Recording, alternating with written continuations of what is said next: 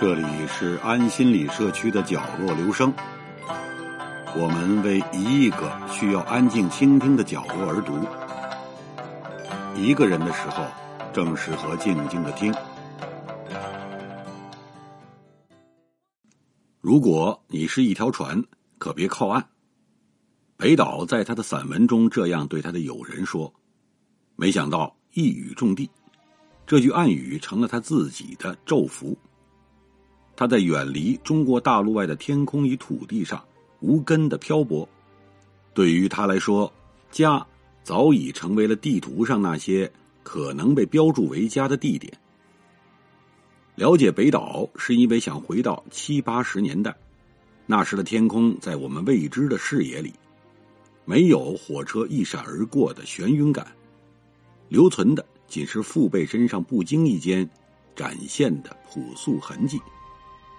当试图通过文字回到那时的情景时，我发现自己无法准确的判断哪些发生更加真实一些。即便此时我依然无法透过历史迷雾接触到真实。荒诞世界最大的乐趣在于，个体可以超越物质的束缚，打开精神的出口，进入无限的可能。因为无限可能产生的自由感，个体可以在精神自由的体验中，与历史场景接触，感受到真实的历史。所以，当时的一批人，尤其是被远走他乡的他们的文字，是通向真实场景的开端。我在路上。对于八十年代来讲，北岛是无论如何。也绕不过去的时代符号，所有企图抹去他的印记的机器，都会发现一切努力只不过是徒劳。看吧，在那镀金的天空上，飘满了死者弯曲的倒影。万岁！我他妈只喊了一声，胡子就长了出来。我只能选择天空，绝不跪在地上，以显示刽子手的高大，好阻挡自由的风。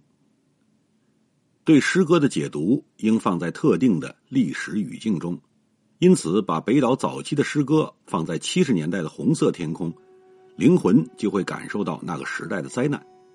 所有人只能在一种声音衍生出的点点滴滴中，寻求新鲜的空气。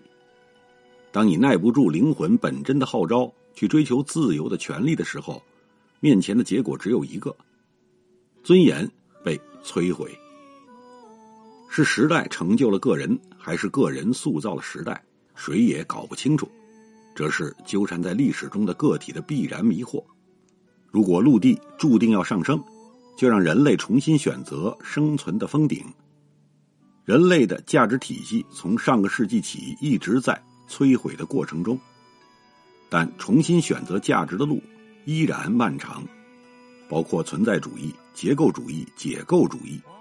语言世界在内，都没有构建一个新的世界。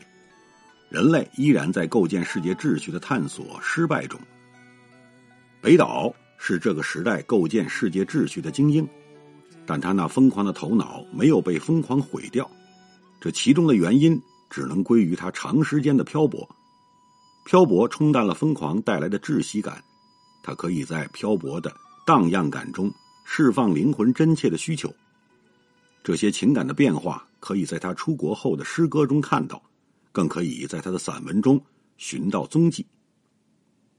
国内出版的北岛的散文集有《失败之书》《青灯》《午夜之门》《蓝房子》《时间的玫瑰》与《城门开》这几本散文集，都在一个基调中集合，读者能够感受到文字中流露出的漂泊带来的。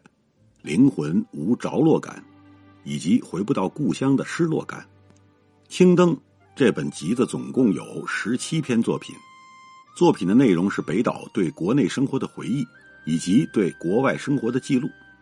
言语之间的排列组合都是在最清晰明了的状态下呈现，但是每一段生活都是在其中得到充分的展现，能够把作为读者的我带到。故事发生的场景中，开篇是《听风楼记》，作品是北岛对冯一代伯伯的回忆。作品先平淡记述北岛一九七六年敲响冯一代的房门，告诉他四人帮被抓起来了后，冯一代听到这个消息后若有所思，嘴张开，但并非笑容。简短的表情描写，把关于一个时代结束给记忆中人带来的感受刻画了出来。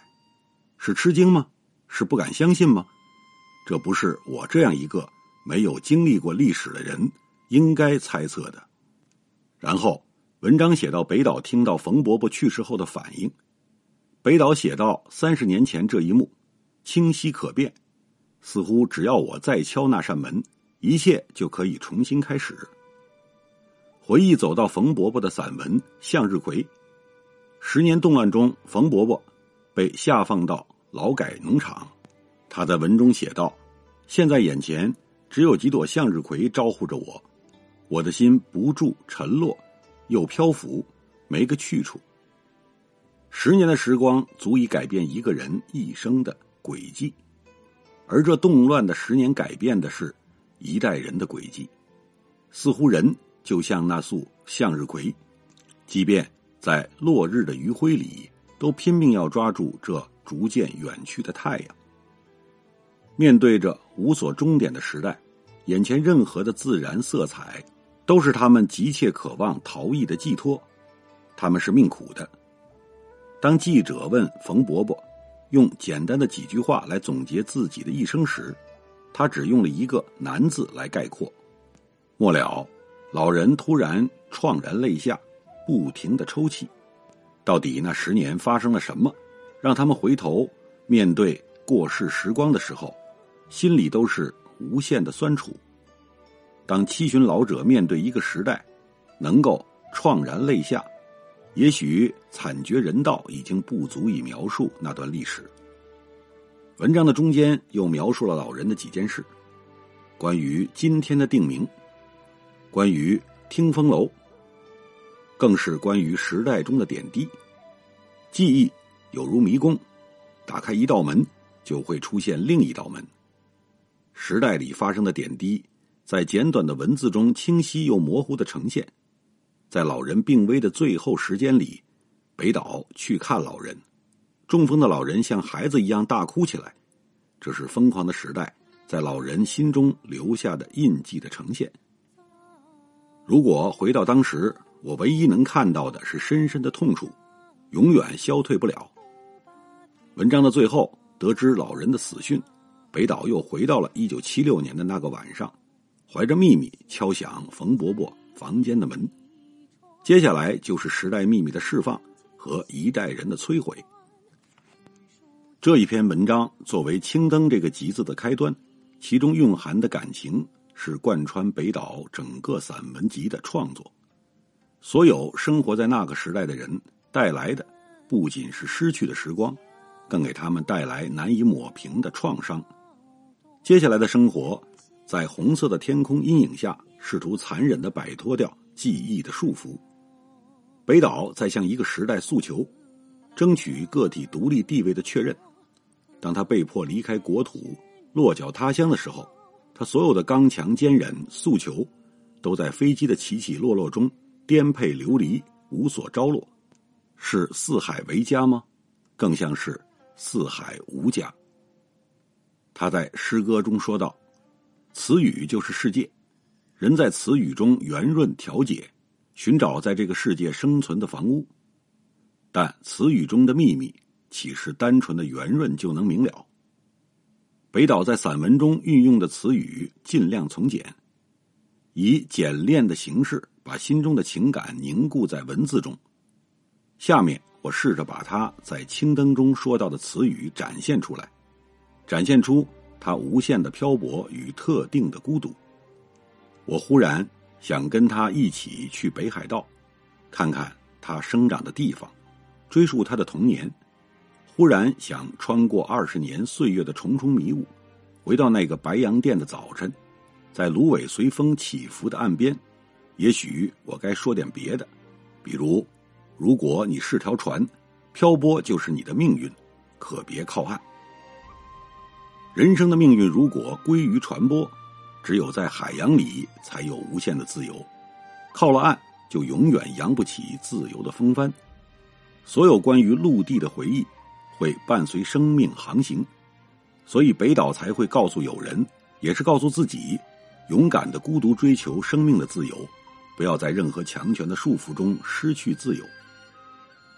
那时我们还年轻，穿过残垣断壁、苍松古柏，我们来到山崖上，沐浴着夕阳，心静如水。我们向云雾飘荡的远方眺望，其实啥也看不到。生活的悲欢离合远在地平线以外，而眺望是一种青春的姿态。站在中年回望青春。与青春之中眺望的感觉是不一样的，所以北岛在中年回忆青年的时光，明白了青春眺望里其实什么也看不到，只是火山在喷薄待发中希求冲破最后一层岩石的阻挡带来的快感而已。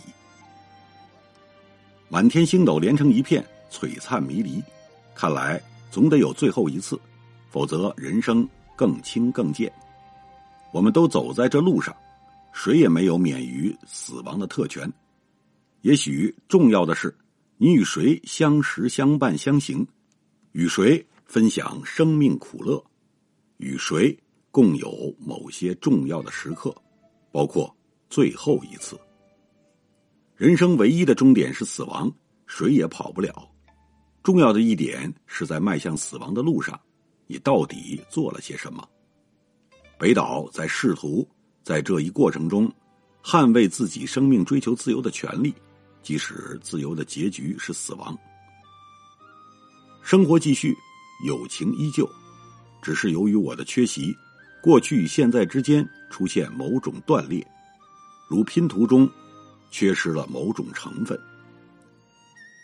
九十年代后，北岛不在大陆的土地上，大陆出现了断裂。诗人自己更是在辗转反侧的飞机上断裂了记忆，所有成分的缺失，都在时代与人的交错中呈现了这片土地追求自由的命运。这样的词语在北岛的散文中到处可见。你发现这些词语也没有根基，在言语的嘈杂反复中轻轻飘荡。一个人的行走范围就是他的世界。北岛一直在行走，从物质到灵魂，从言语到词语，他没有停歇，因为漂泊是他的命运，他永远不会靠岸。